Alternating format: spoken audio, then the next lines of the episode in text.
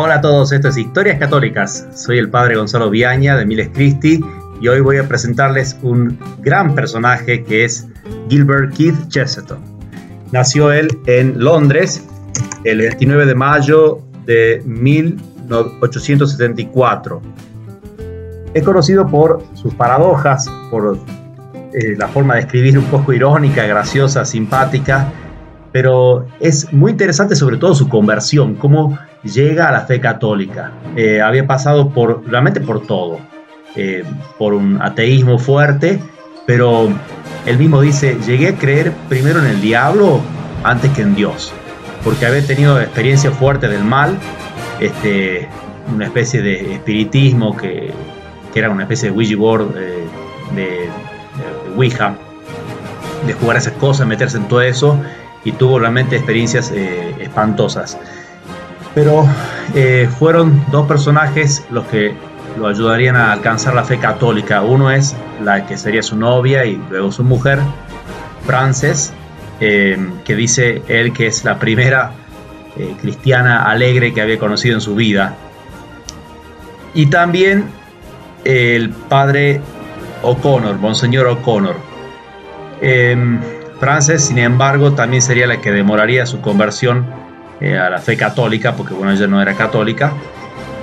Y otro personaje que demoraría un poco la conversión sería, nada menos que Belloc, su amigo, que mm, tienen algún cruce por ahí de, de ideas. Eh, eran todos personajes de, ideas fuertes, ¿no? De caracteres fuertes también. Y, y, bueno, Belloc parece que le escribe alguna carta donde le dice, bueno, mira, estas son las razones por las que soy católico y ya no hablemos más del tema. O sea que bueno, no, le falló esa parte eh, amable de atraerlo. Y eso, y eso fue lo que le, costó. La verdad que, que, por la inteligencia entró más rápido, pero por la parte afectiva le, frenó un poco más eh, la conversión. Sin embargo, en el padre eh, O'Connor, Monseñor O'Connor, va a ver lo contrario. Primero le sorprende mucho que él tenía una idea bastante negativa de los sacerdotes, sobre todo como que eran gente muy ingenua, sin los pies en la realidad.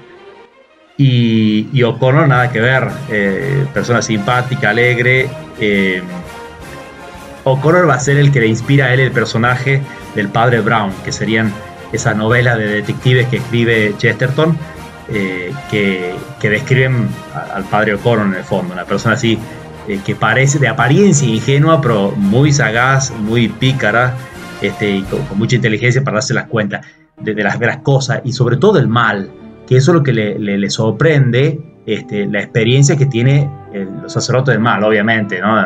Sentarse después de varias horas en un confesionario y, escuchar tantas cosas por tantos lados hace que uno como sacerdote tenga una experiencia eh, de todo eso, lamentablemente, pero bueno, eso también ayuda para ayudar a la gente a volver al bien y eso es lo que fue el caso de, eh, de Chesterton. Belloc obviamente de alguna forma sí influyó, eh, pero sin embargo este, es bueno reflexionar ese punto, ¿no? Que lo que le costó a Chesterton fue el ver que los cristianos no eran ejemplo ni de alegría ni de bondad en algunos casos, y eso lo demoró un poco. Después, obviamente, este, va a encontrar eh, otros sacerdotes también que le van a ser un gran ejemplo, como el padre Knox, eh, gran escritor también, distinto a Chesterton. Chesterton era más bien de una familia clase media, educación media, este Knox era más bien de, de una familia noble, de, altísima educación, eh, pero también son escritores medio parecidos en muchas cosas. Eh, el otro también, eh, una persona muy virtuosa, muy santa. Adelanto una cosita de Chesterton, que es que están tratando de declararlo venerable. Es una linda sorpresa que escuché hace poco, porque realmente ha sido luego de su conversión una, persona muy, virtuosa. y acá lo interesante de la conversión, va por todo eso esos momentos donde en un momento dice no quiere haber existido, pero llega a ser un pequeño axioma de, que es la simple idea de que es mejor existir que no existir. Y, desde ese punto, desde esa verdad, al menos empieza a, razonar de a poco y empieza a armar lo que según él era su propia religión, hasta que se da cuenta, eso lo describe en el libro que se llama Ortodoxia, hasta que se da cuenta que este, esa, esa propia religión o propia herejía que quería fundar ya la había fundado alguien hace dos mil años. eh, se da cuenta que era lo que él le dice la ortodoxia.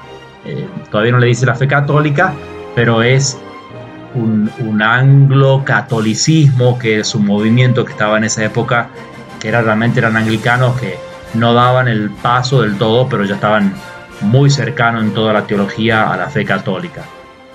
Eh, y entonces, bueno, es, es la historia de una conversión que todo el mundo esperaba.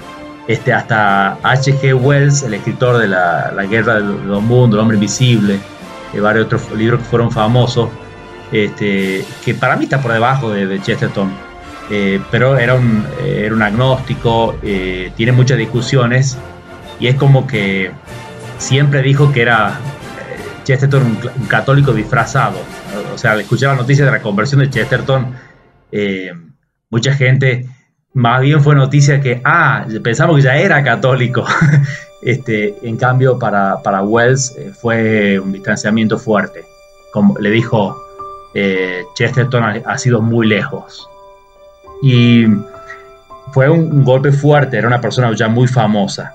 Eh, decíamos que había dos sacerdotes y un tercer sacerdote que influye en su vida, que es el padre Vincent Magna, Magna con el que eh, elaboran esa idea de lo que es el distributismo.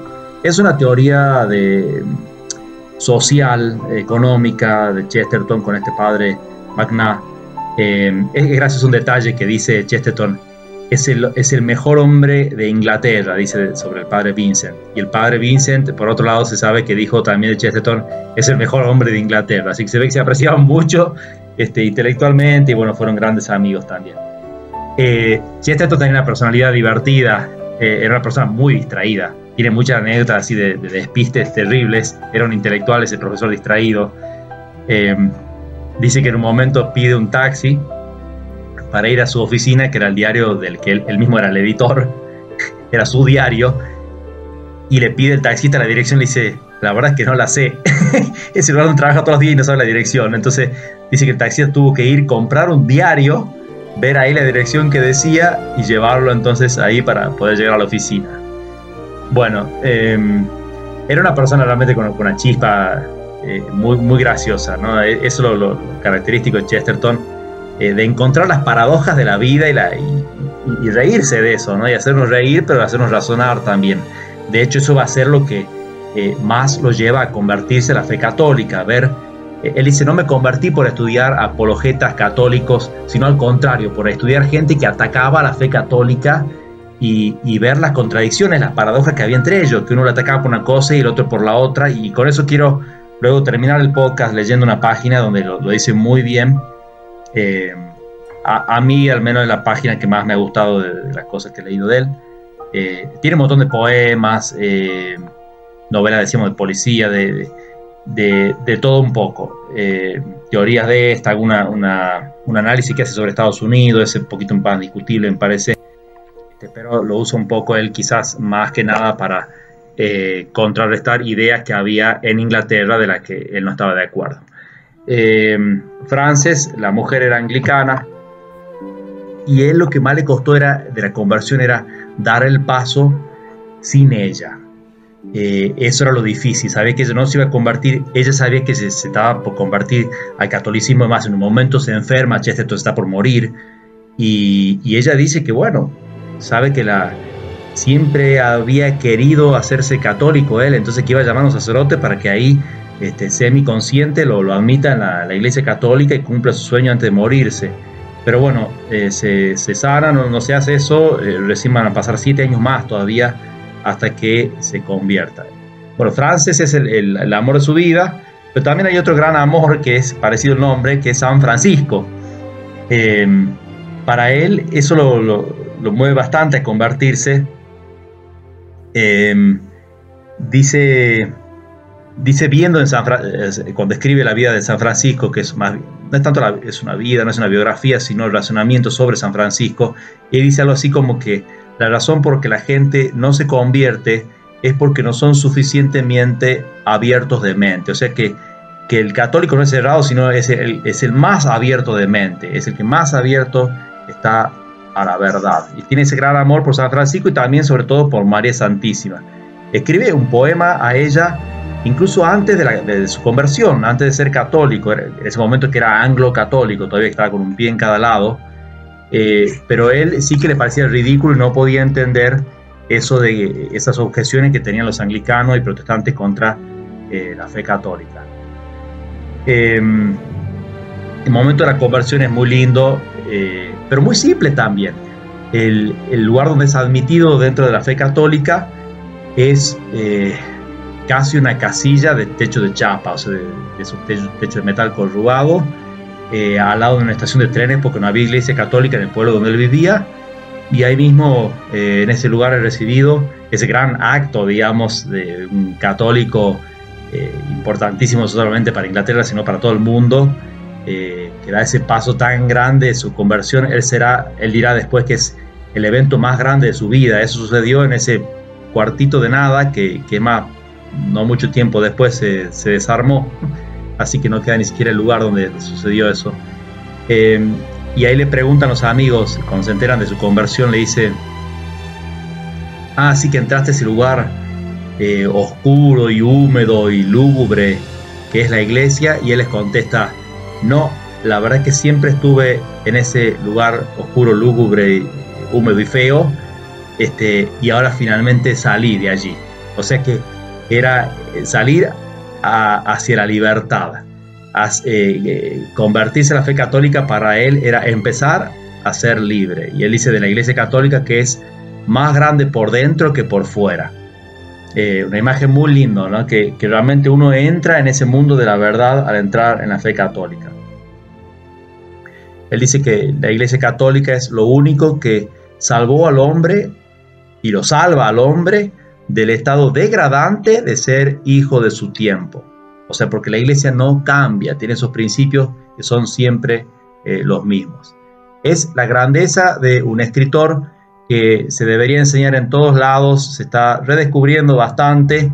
Dios quiera que pueda eh, llegar al día donde lo declaren venerable, beato, santo, porque ha sido realmente un ejemplo eh, no solamente de escritor y de amor a la verdad, eh, sino también un ejemplo de eh, las virtudes que él vio en San Francisco, en los santos, en María Santísima.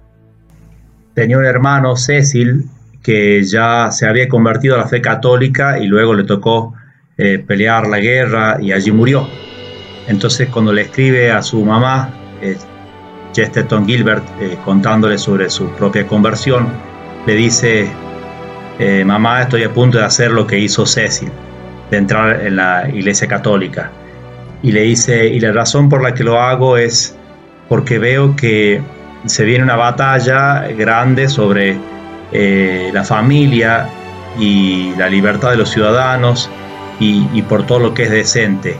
Y creo que la única eh, fuerza de combate, algo así dice, eh, que hay en el cristianismo es la iglesia católica, Fighting Force.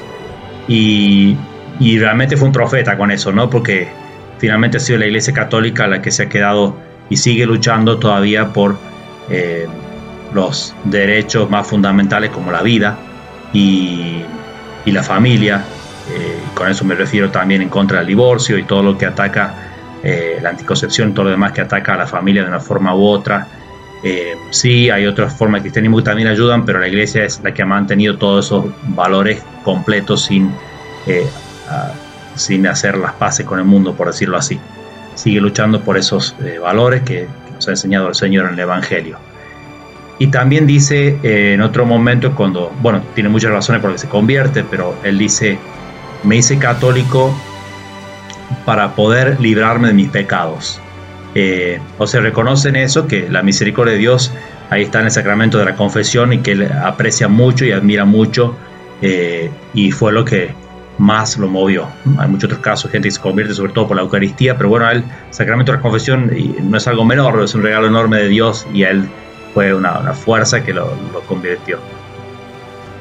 En la Iglesia Católica la conversión va narrando cuáles son esos pasos para la conversión. Dice que el primer paso es ser justo con la Iglesia, o sea, eh, hacerle justicia históricamente, porque bueno, vemos que muchas veces lo que aparta a la gente son prejuicios y eso es algo pre-racional, o sea, no es racional, y es simplemente ver cuál fue la verdad, ya es dar un paso hacia la conversión. pero dice eso en cierto modo es casi imposible, porque ya uno al meterse a ser justo, eh, ya está a favor o en contra. Entonces ahí, ahí viene el segundo paso, que es conocer a la iglesia. Dice que meterse en el mundo católico, eso este, para nosotros que ya hemos nacido católicos no, no, lo vemos tan así, no nos damos cuenta. Para nosotros es normal una procesión, el rosario, el escapulario, pero para el que viene de afuera es como meterse a un, a un país distinto con un folclore distinto, animales y flores distintos, todo, todo, todo es distinto. Entonces meterse en todo eso, ir conociendo toda la doctrina, que es todo nuevo. Y acá viene un tercer paso que dice, si el segundo era conocer a la iglesia, el tercero es huir de la iglesia. Lo pone así en forma graciosa, como diciendo, ya el intelecto vio que todo, todo cierra y está lista para el paso, pero la voluntad no está lista. Entonces ahí es el momento de, crisis de mucho, de, del momento de la huida. Conocí un hombre anglicano, lo conocí a la salida de, misa, toda la familia católica, pero él no. Y, hablamos, este, y él ya veía, con el intelecto ya, ya veía todo claro. Yo le recomendé que lea Chesterton y otros más, le fui diciendo libros y, me decía, ya leí todo eso. o sea, ya estaba listo, ya había que soplarlo nada más.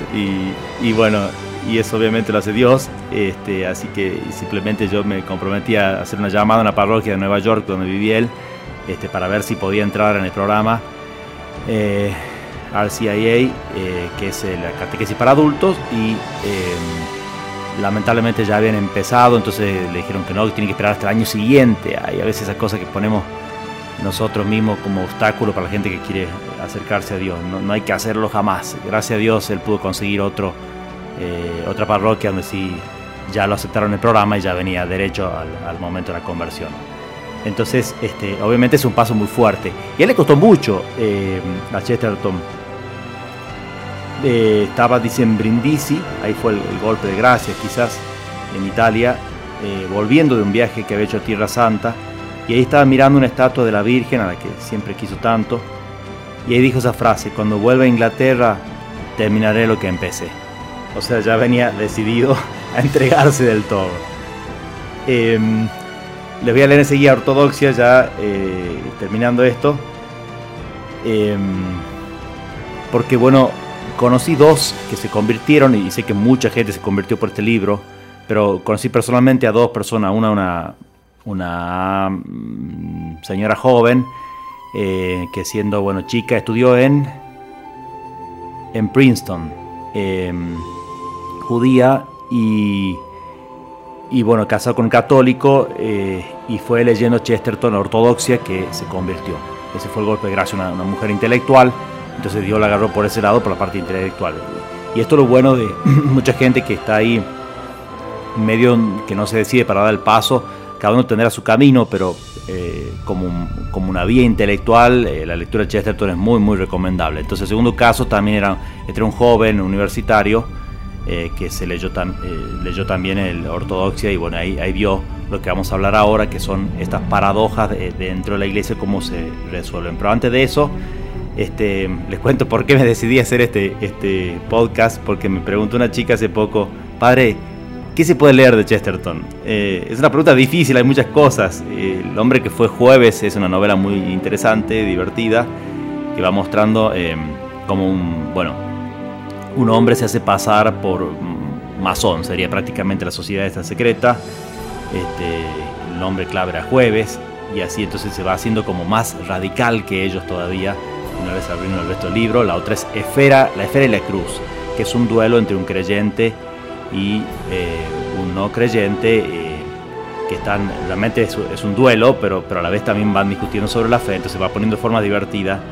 Eh, nuestra fe, va explicándola así, pero siempre con esa sagacidad de, decirlo en frases.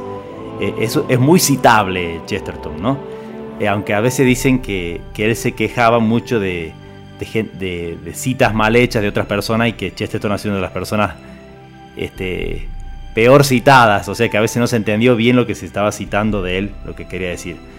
Eh, un libro donde va a encontrar muchas de esas citas es este que les digo, Ortodoxia, capítulo sexto, donde Ahora les voy a leer algunas partecitas. Todo el capítulo es muy bueno, pero es largo, va viendo todas las objeciones, las eh, aparentes contradicciones que había supuestamente en la doctrina católica, pero em, por un lado también pasea por las virtudes, también hasta la valentía, el coraje, este, la caridad, cómo, cómo hay ciertas eh, aparentes contradicciones que él le llama paradojas, este, mostrando que es como el justo medio entre una tensión entre dos fuerzas que si se sueltan para un lado o para el otro eh, se cae fácilmente en el error. Pero también va viendo paradojas y ahí sí contradicciones en distinta gente que acusaba a, la fe católica. Entonces va viendo, por ejemplo, un poeta que, dice que es súper pesimista en todo lo que va diciendo y después critica a la iglesia por ser pesimista. Entonces, eh, ¿cómo se entiende? Esa es más o menos la conclusión de varias cosas que va diciendo, ¿no? Entonces dice que por un lado eh, dice, se me decía que me enojara contra él, contra la Iglesia Católica, porque su ira había sido lo más tremendo y horrible de la historia humana. Estaba hablando en medio de, las cruzadas. Dice, y los mismos que reprochaban al cristianismo la mansedumbre y la pasividad de, los, monasterios, como si fuese algo malo, eran los que ahora le reprochaban la violencia y el valor de las cruzadas. Sigo salteando pedazos, eh, habla de la ética, de la moral. Podíamos fiarnos de la ética de Epicuro, o sea, de los antiguos, estaba bien, decían estos, que atacaban la iglesia, porque la ética nunca cambiaba. No debíamos fiarnos, sin embargo, de la ética de Bosuet, que es un predicador católico, sacerdote, porque la ética ha cambiado mucho. O sea, cambiaba en 200 años, pero no en 2000. Esto empezaba a ser alarmante. Él no lo resolvía, ojo, ¿eh? no, es que estaba, no es que es un católico que estaba viendo cómo mostrarle este, a los demás poniendo las contradicciones que lo que dicen, sino que él mismo estaba tratando de resolver esta, esta contradicción. Por eso la, pasión que hay en este libro, de, ver que él está en ese drama tratando de resolver eso y no está viendo claro todavía y se le va confundiendo más en cierto modo. Dice, parecía no tanto que el cristianismo fuera suficientemente malo para contener cualquier defecto, sino más bien que cualquier bastón era suficiente bueno para apalear con él al cristianismo. Esa frase es muy buena, o sea que cualquier palo es bueno para pegárselo a la iglesia. Ah, así, eh, esa frase me encantó, lo sé como título de unas conferencias, es brillante esa idea de fondo. Otra vez sigue, ¿qué podría decir, qué podría ser ese algo asombroso que la gente ansiaba contradecir y que por contradecirlo no, no importaba contradecirse.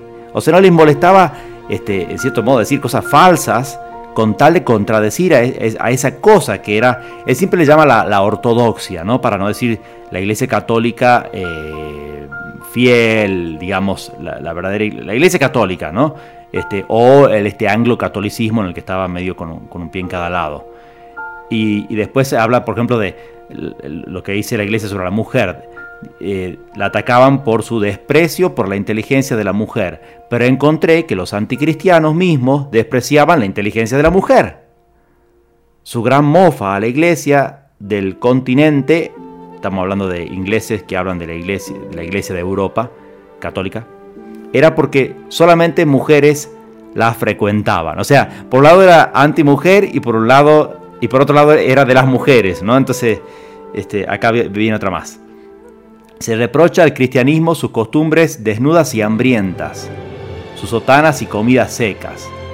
Pero un instante después se le reprocha su pompa y su ritual. Se le increpaba por ser demasiado sobrio y por ser demasiado colorido. Una y la otra, los dos opuestos. Se acusaba al cristianismo de restringir demasiado la sexualidad, cuando Bradlag descubrió que la restringía demasiado poca. O sea, para uno es demasiado este, extrema eh, en, lo moral y para el otro es demasiado laxa. Entre las tapas del mismo panfleto ateo, está criticando este panfleto de Brandlag, hallé que se reprendía a la fe por su falta de unidad. Dice, uno piensa una cosa y otro piensa otra, otra, está citando el panfleto. Y se le reprendía también por su unidad, diciendo que la diversidad de opiniones es lo que le equilibra al mundo de caer en lo salvaje. Después otro más, dice, un libre pensador amigo mío en su conversación culpaba al cristianismo de despreciar a los judíos y luego él mismo despreciaba al cristianismo por ser judío.